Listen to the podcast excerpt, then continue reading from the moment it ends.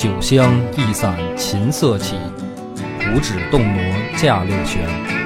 斩青始而博古今，觥筹错而难斗平。何以庆余生？野史下酒四电台，道出不一样的精彩。欢迎大家关注新浪微博“野史下酒四电台”和 QQ 讨论群二零七幺六零三九九。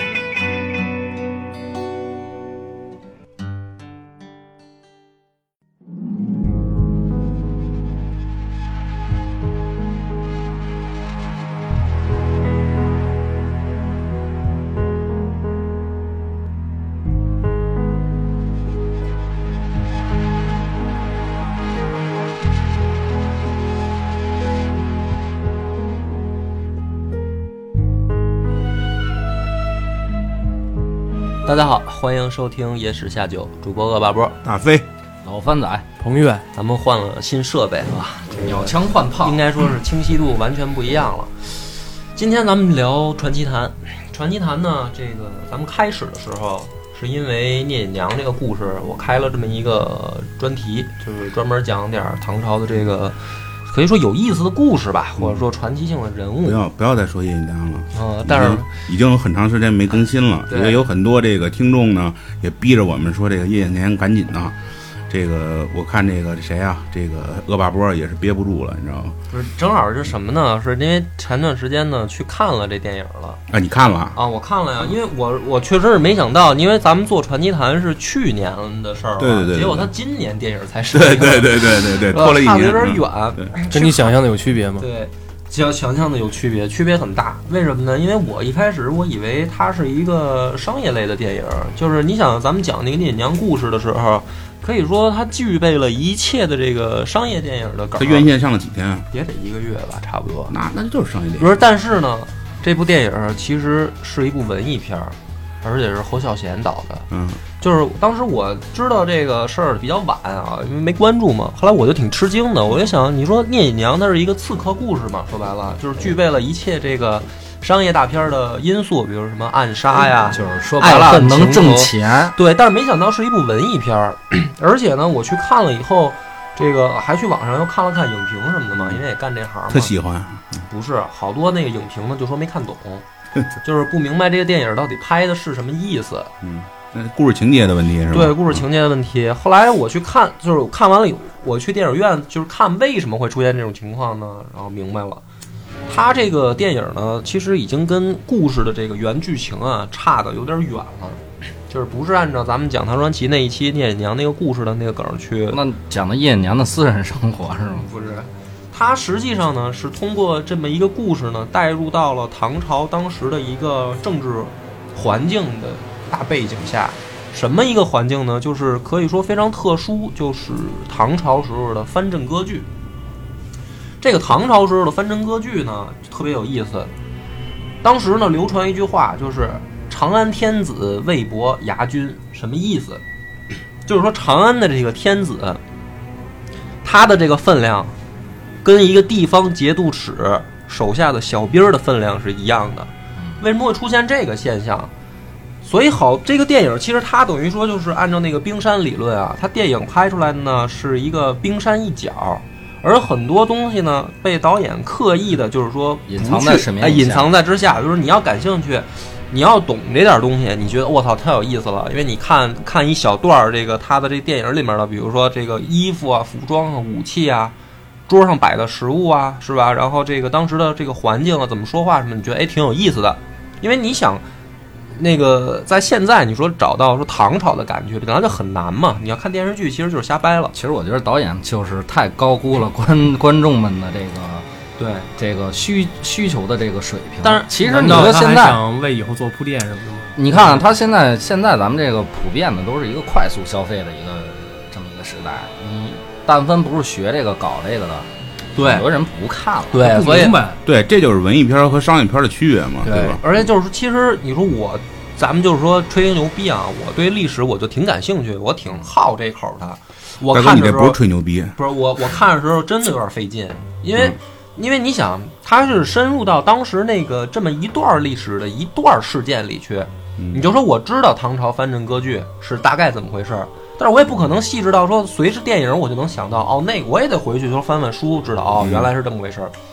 所以呢，咱们这个等于事隔一年再重新做这个唐这期唐传奇的时候呢，今天咱们讲这个故事就跟藩镇割据有一个很大的关系。嗯，也是看看呢，咱们能不能通过这个呢，如果感兴趣，再可以回头再去看看那个电影，没准你就有更多的这个体会。你丫收钱了，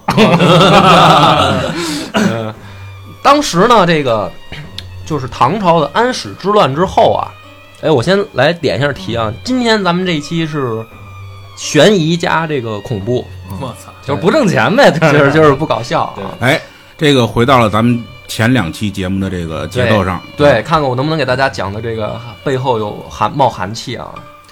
就是说，安史之乱之后，唐朝呢出现了一个就是很奇怪的现象，就是藩镇割据。什么叫藩镇割据呢？这个源头就是安史之乱之后的他们这个部将手下一样呢握有重兵。那么呢，当时的朝廷呢就没有办法说去完全的打压他们，因为打了很长时间，就是双方拉锯你来我去，最后就是歇歇菜嘛，就是啊我也灭不掉你，你也灭不掉我，那我呢就承认你，只要你不造反，哎你不来反对我中央政府，那我呢就认为你是藩镇。什么叫藩镇呢？实际上就是为了去抵御帝国周边其他的这个外族啊，或者说入侵势力，那些少数民族的，哎，他所以他设藩。但是呢，有一个很奇怪的问题，就是藩镇出现了以后呢，这个藩镇周边你还是需要有东西去制约它。那怎么办呢？就在藩镇周边再设藩镇。你牵制对，本来你的藩镇应该是说在你的这个国境线周围设，对吧？他，哎，但是结果呢，这个结果就变成全国各地到处都有藩镇了。这全都明白，是就是说互相之间牵制。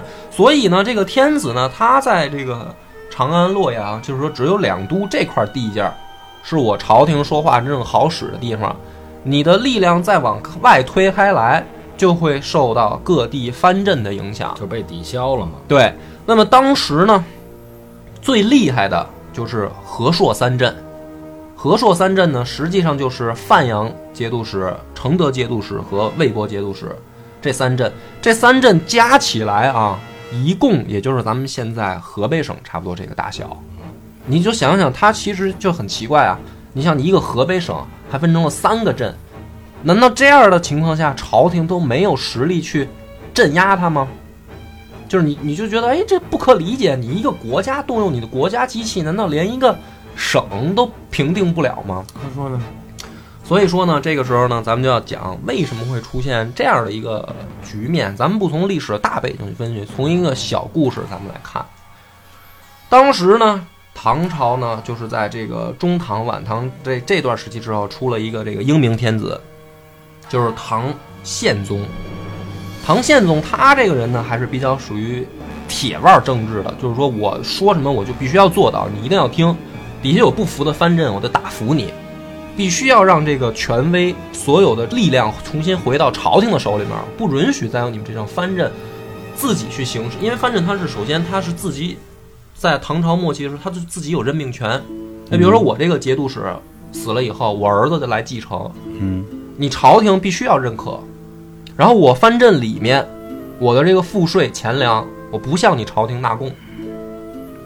然后呢，我的所有的人事任免权也是我自己藩镇说了算。那就国中之国。对，就是相当于国中之国。所以这样的话呢，朝廷是没有办法容忍这样的情况的。就是我这一个大帝国里面，可以被分成了几个块、几块、几块的，这是不可以的。中央有什么政策根本就落实不下去。对，所以唐宪宗很牛逼，他呢就重用了两个人，一个人呢叫武元衡，是宰相，还有一个人叫裴度，这两个人呢就是主张削藩。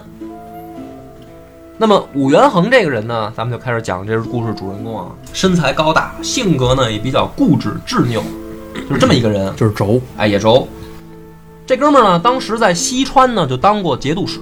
有一回呢，他这个同事杨四就是晚上开 party，海天夜宴，我操，然后呢叫来一群妞儿，就是外围，然后说咱们今天就是一定要高兴一下，是吧？这个节度使，你你老人家今天坐这儿的首要任务就是喝，哎，可是呢，咱刚才也说武元衡这个人呢，他的这个性格比较就是执拗嘛，他就不太善于这种应酬，或者说他不喜欢应酬，喜欢只给，哎，他就 对他就不不不爱弄这一套，所以杨杨四呢，这个时候他就过来就劝嘛，就劝酒。你想这个 party 起来了，气氛得热，结果主宾他不高兴，这事儿喝呀，兄弟！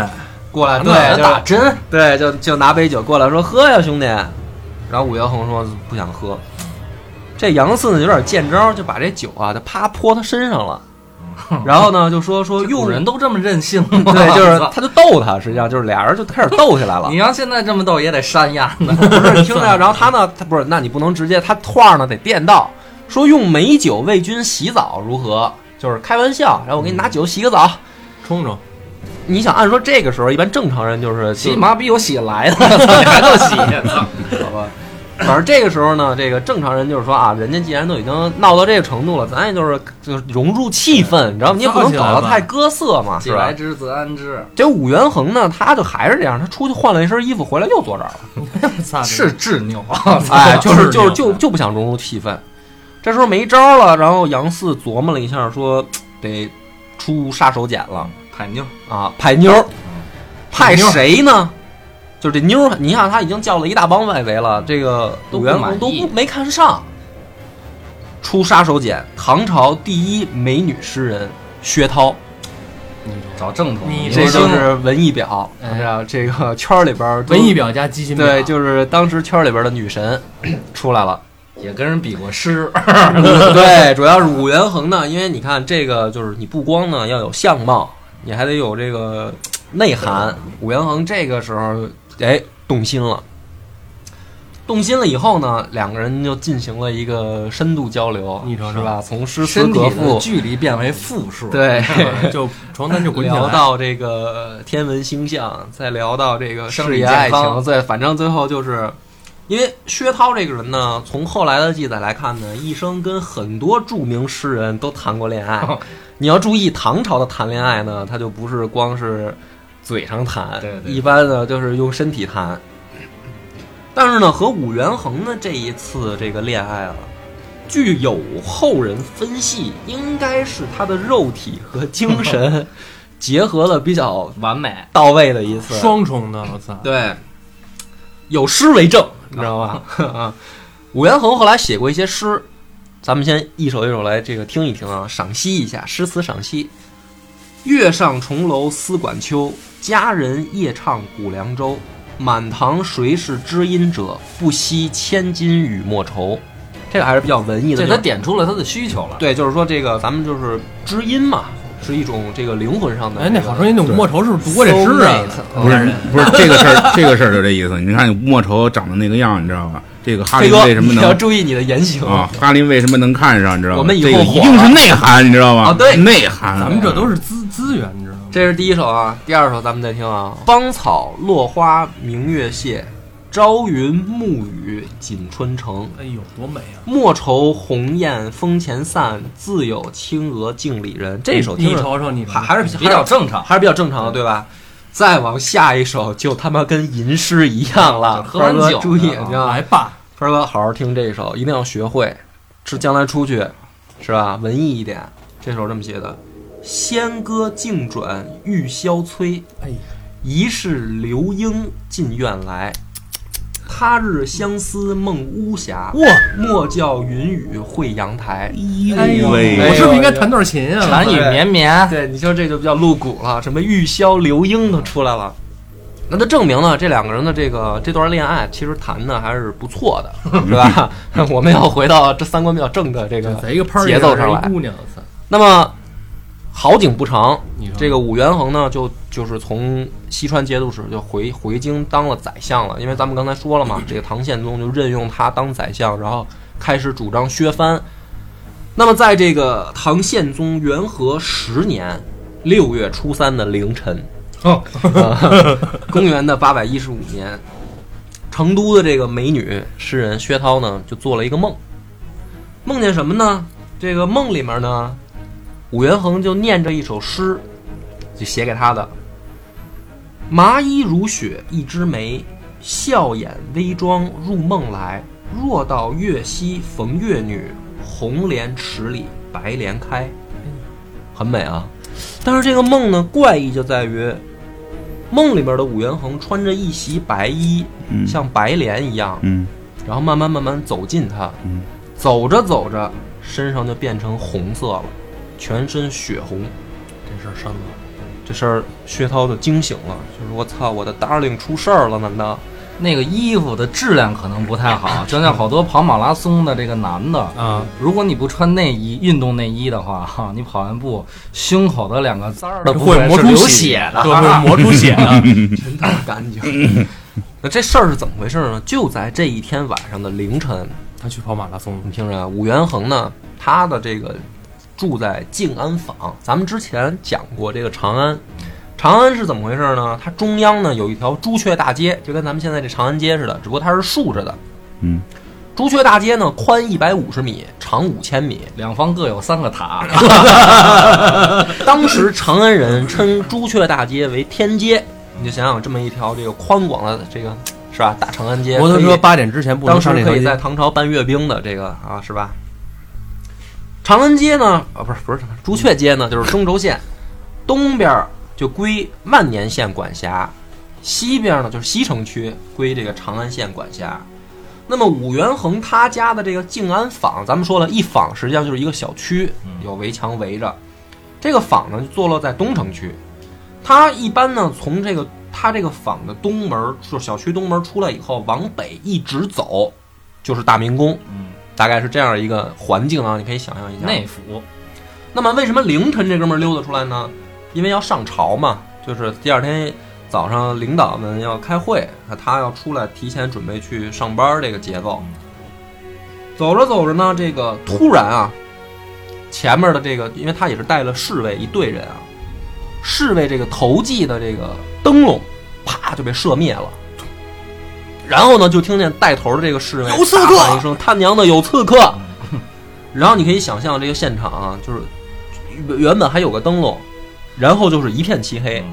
那为什么这么说呢？因为在唐朝的时候是有宵禁的，就是在夜里的时候呢，街上是不允许老百姓出行的。这个时候呢，武元衡就看见前面树上十多个刺客，十多对，十多个刺还客在树上，在树那棵树得有多粗？从树里面就跳，不是，当然不是一棵树了，就四面八方树上就跳下来，然后从两面包抄着就冲过来了。小碎步倒这个时候呢，我们要讲一下，就是根据史料记载，这个时候已经有这个刺客专门的武功出现了，嗯，就叫飞天夜叉术。是不是？用现在的话说呢，就是轻功。就是必须得先从树上蹲着对下出掌，飞天夜叉术为什么叫这么酷的名字呢？就据说呢，这个佛教里边的飞天夜叉是可以在这个天空中自由翱翔的，所以叫飞天夜叉。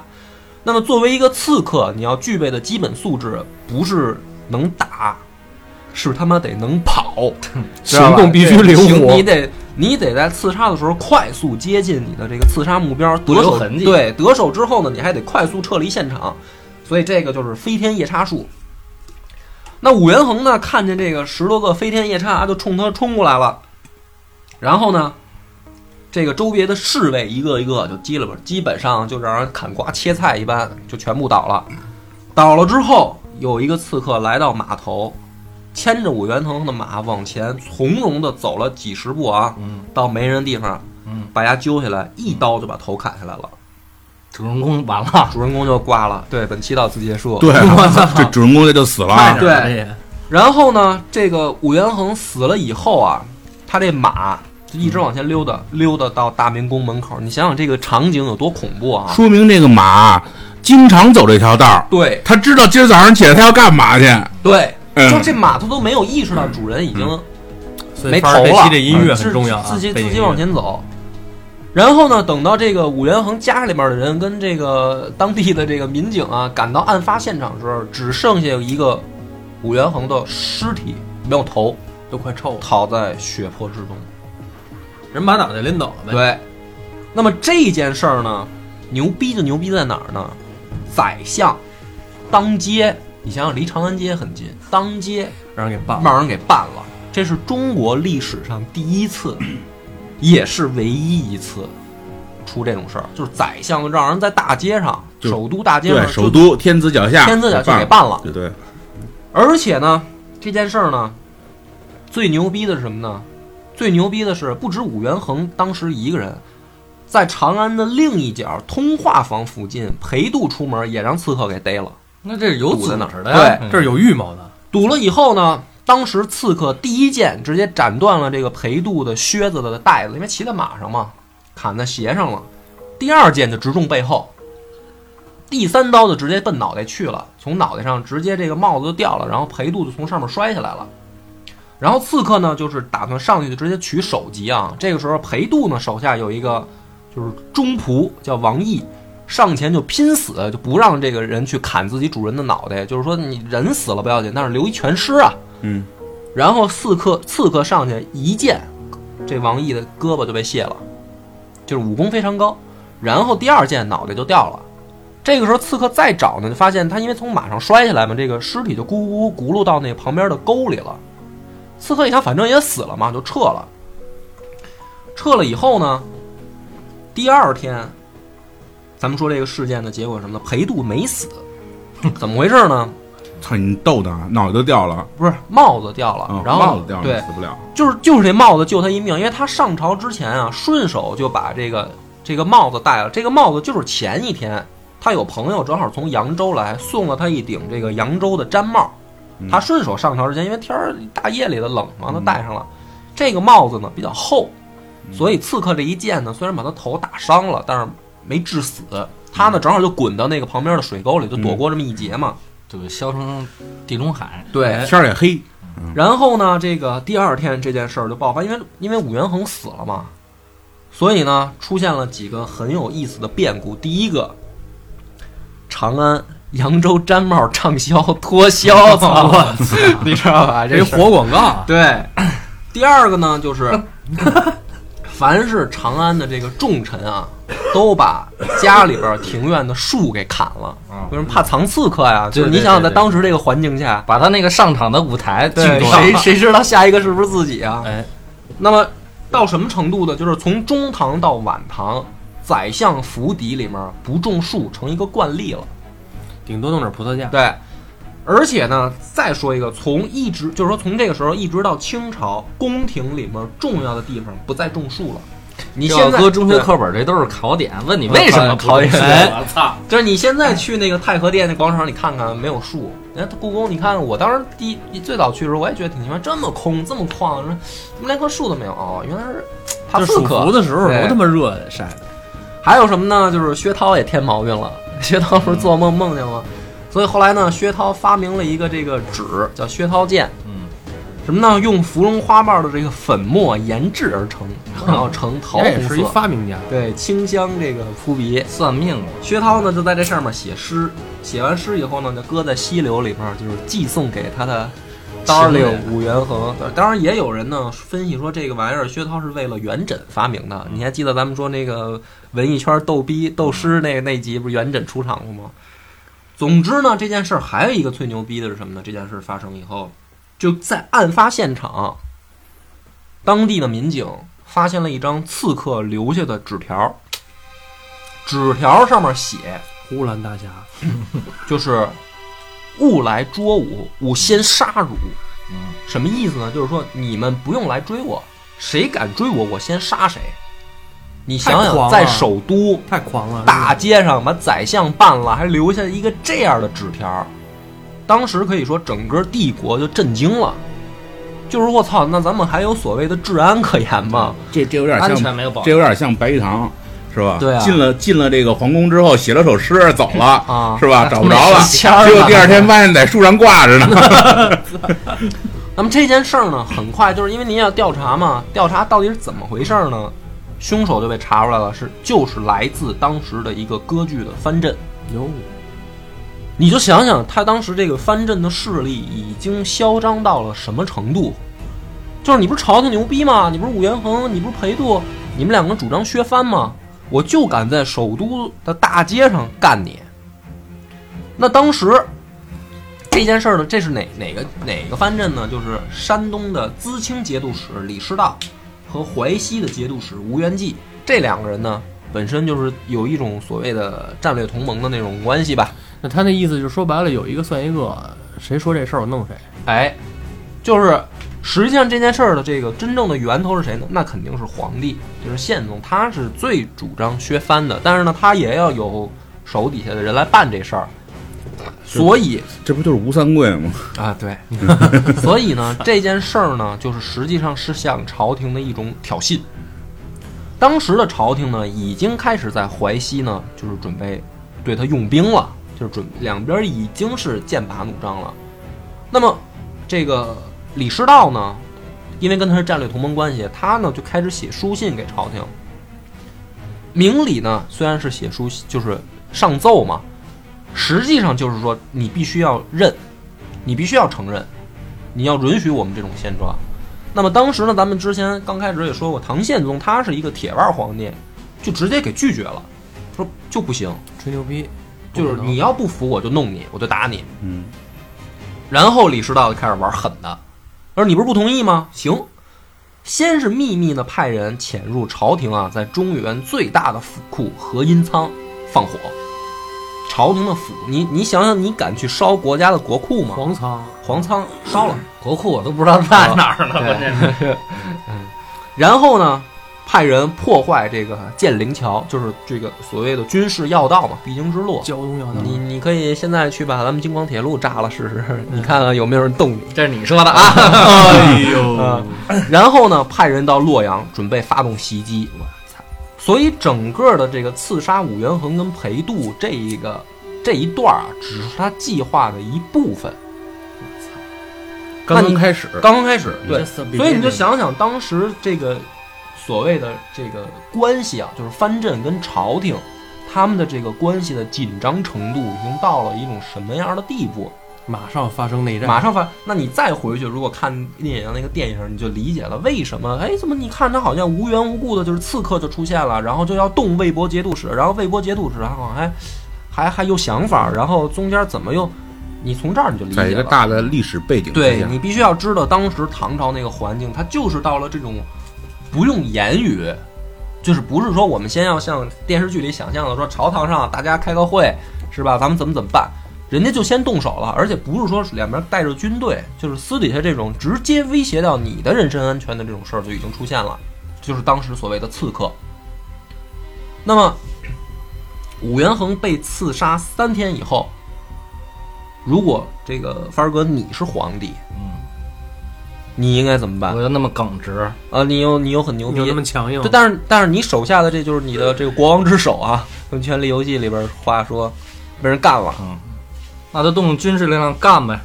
要干。嗯宪宗就是这样，他呢不是裴度没死吗？让裴度继续当宰相，然后决定对藩镇正式用兵，就干你。因为对方也是这么想的，哎他就不怕你他希望你这么干，留条了吗？不是，但是结果呢？没想到，就是长安决定对淮西用兵两年，没拿下来，没办了呗。没办了人家。方不定。嗯，那而且最严重的是什么呢？朝廷的财政就渐渐吃紧了，打仗嘛，打仗嘛，肯定费钱嘛，对吧？那么这个时候，这个唐宪宗呢，他也觉得说，是不是我的这个政治举措是错误的？因为藩镇割据这个事儿已经持续了很长一段时间了，而且之前的政府基本上是睁一只眼闭一只眼，国家也没乱。那么宪宗这个时候他自己心里面也犹豫对，就是说我要这么继续做下去，别到时候弄出第二次这个安史之乱来。第二次就是爷爷我了。对，那我他妈再碰不上郭子仪怎么办？我是不是就挂逼了？我这个就别中堂了，我这直接就是晚唐了。就这会儿出现一个人影，哎，所以他呢，就是把这个裴度叫过来，就问裴度说：“我现在应该怎么办？”那没想到呢，裴度就说：“说我们就应该继续坚持我们之前的主张，对他已经死过一回了，对，他打无所谓。对，而且呢，他怎么说呢？他说，如果我们现在这个时候就是说变卦啊、反悔，我们不再像继续之前那样，那武元衡不就白死了吗？然后对方可能会认为你是一种软弱啊，对，你不这不就是实际你朝廷是向藩镇低头了吗？那我们今后还怎么办呀？还怎么办？对啊，还怎么混？哎，没法混了嘛。那唐玄宗说：“那你说怎么办呢？”裴度说：“这样，我亲自带兵，这个围剿这些叛军去。”这个时候，宪宗就很感动了，你知道吧？因为什么呢？在这种政治环境下，你想想，谁都不愿意当出头鸟。你没准前脚说我带兵，后脚刺客，第二天就又给你在大街上干翻了。那么这个时候，裴度说：“我要亲自带兵去。”于是呢，在元和十二年八月的时候，裴度亲自带着人到淮西指挥战斗。这个时候，这个唐朝军就是说官方政府的这个士气就上来了。而且呢，裴度到了以后呢，就把所有的宦官都给轰回去了。那这时候呢，咱们要讲一下，就是说唐朝时候他的部队出出战啊，都要有宦官随行，干嘛呢？监军。那等于没嘚儿的那帮人就是监军！哎，就是说白了，就是说皇帝呢，他也要对你手下的这些将领啊，要起到一个怎么说呢，制衡作用。那么咱们之前也说过，皇帝可选呢，就是没嘚儿的是吧？然后媳妇儿那边的，哎，还有这帮这个老先生的，像是内务府的，那你就这三个人里面选一个呗，啊。所以裴度到那儿以后呢，非常大胆，他就把这些监军都给轰回去了，就是我我不用你们在这儿看着我，将在外，军凭我不受。滚犊子！然后呢，就把权力直接下放到将领，就是我我把这个权力直接给你们，你们可以去制定具体的这个作战措施，作战的方针跟计划。于是呢，手下他有一个大将叫李肃啊，咱们这个中学课本学过这个一篇课文古诗啊，就是这个雪夜袭蔡州嘛，就是说的这个事儿。当时在这个十十月十一日，李肃，因为李肃他们实际上是怎么回事呢？你虽说他是唐朝的这个正规军，实际上呢，也就是万把来人儿，哎，就是也没多少。也不是特多人，李肃心里面也没谱，说咱们这个仗怎么打是吧？你得这个你是属于场战线比较长的，你远距离去奔袭人家，人家那边也早早就做好准备了，而且这个节度使手里边的军队人数是他的几倍，你瞅瞅，所以他们就是血液嘛，就是就当时正是大年三十儿，下着雪，那边正正正正疏于防备，直接带着几千人的去这个蔡州啊，就把这吴元济给生擒了。没想到他们敢来，也没想到他们会来。那么整个这件事儿呢，随着这个李肃雪夜袭蔡州啊，整个这个版图就是说事情的杠杆就产生了撬动了。倾斜了，对，因为这个这个吴元济被生擒以后呢，李师道心里面也就慌了。他说：“哟，我这个盟友让人真的给干翻了，还。我操！那么他呢？你说搞这个恐怖袭击啊，就是搞这种暗杀事件什么的，这个是一回事儿。真正的说两军对垒、排兵布将，这是另一回事儿。他其实没有这方面的才能。然后呢，就跟李肃啊，就是属于裴度的这支军队连战连胜。最后呢，真的就把这个两个这两个藩镇给平定了，而且在唐唐宪宗这一朝啊，真的就是到最后，所有的藩镇都不敢自辟了，到达一种什么程度呢？到达一种就是最后这个节度使主动把儿子送到首都当人质，表达自己说绝对不敢反叛，这是唐宪宗 对这一朝。那么后来呢？这件事儿，你看，随着这个首这个宰相被刺杀，然后皇帝这个继续用强硬政策就是镇压，然后到最后彻底成功。整个事件完了以后呢，这个朝廷所以说回到了一个比较太平的状态嘛。平稳了，那么这件事的后记呢是这样：武元衡呢有一个朋友叫王潜，这个王潜呢当时是任江陵镇守使。有一天呢，王潜的这个部下叫许琛，突然之间啊一夜暴毙，嘚儿了一下，就就就死了。死了以后呢，第二天又复活了。复活以后呢，这个许琛呢就跟大哥说：“说我死了以后啊，就被抓到了阴间啊。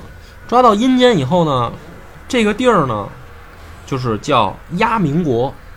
这个 是不是误食了这个芙蓉花瓣的粉末呀？对，鸭明国什么人不是你听着呀。然后呢，说这个鸭明国啊，里面就是没有没有人，然后也没有房屋，都是上成万上千的这个大的这个就是树木，然后呢，你可以听见这个乌鸦的鸣叫不断，四周呢幽暗阴森。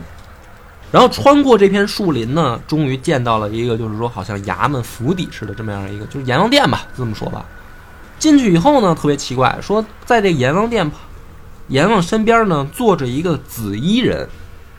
紫衣呢，这个意思就是一般呢，就是当时朝廷的这种大官才穿紫色衣服。然后呢，他就问这个这个见这个紫衣人，紫衣人就跟他说：“说你是不是王潜的手下？”哎，他说是啊。说这个我有一个事儿托你，我在这边啊，这个手头紧。说你呢回去以后呢，你能不能给王潜带个话儿，说让他给我烧五万个纸钱儿过来，哥哥这儿日子不太好过。哎，他说完这个话，然后阎王就出来了，出来一查这个生死簿，说：“哎，这个许琛没到死的时候。”说算了，放回去吧。啪，没到日子呢啊，，没到日子啪，他就复活了。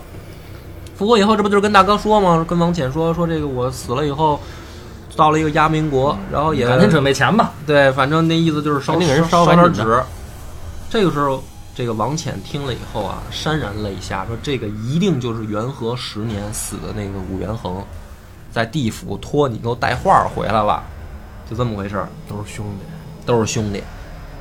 那么为什么咱们简短说，为什么唐朝在这一段时期经常出现这种，就是好像你觉得特别离奇的，离奇，就有点鬼怪，又点儿这个神仙吧，又有点方术吧，又有点说可信吗？好像不可信。说明现说明那个时候是是盛世，大家想的啊，都是这个找一个信仰，嗯，不是飞哥，不是飞哥，你说反了。嗯就是恰恰跟盛唐的时候相反，中唐到晚唐的时候，这个时候你可以反映出来，就是一个衰世，它就不是盛世。嗯很多的这种政治观点，都要通过这样的这个牛鬼蛇神的这种隐喻呢来表达。嗯嗯嗯写下这段文字的人，他绝对不是说我要记录一个事实，说真的有许琛这么一个人死了以后在地府见着武元衡了。嗯嗯他写这段文字的目的一定是说悼念武元衡，嗯，就是我当时这个铁腕宰相。设了一个榜那么为什么又要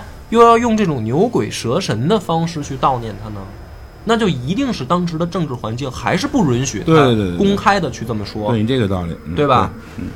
那么当时呢，这个可以说表面上来讲，藩镇已经被这个平定了，裴度呢也成为了就是后来来讲一代名相，一直呢干到退休。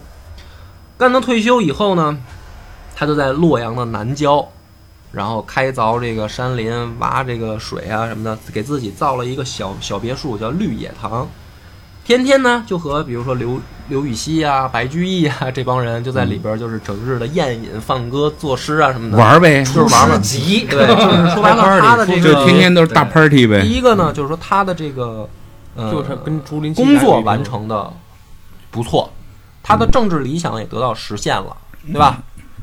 那么在唐文宗开成四年春天的时候呢，裴度呢有一天在家里边就坐着坐着啊，好像就老听见这个耳朵边上有这个乌鸦叫，人家有幻听了，哎，幻听了。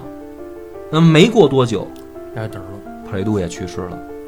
他听到乌鸦叫的时候他，心里面就觉得应该是自己那兄弟武元衡接自己来了。嗯哎，我起鸡皮疙瘩。我靠，这个故事呢，其实就是整个反映的是当时唐朝社会的那种藩镇割据的一个现象、现状现状。嗯就是说，什么叫藩镇割据？对对对我给你讲什么叫藩镇割据，我给你讲，比如说这些节度使啊，拥兵自重，朝这都没意思的。就从这种暗杀、刺杀事件，你就可以看到当时的气氛究竟紧张到一种什么程度，对吧？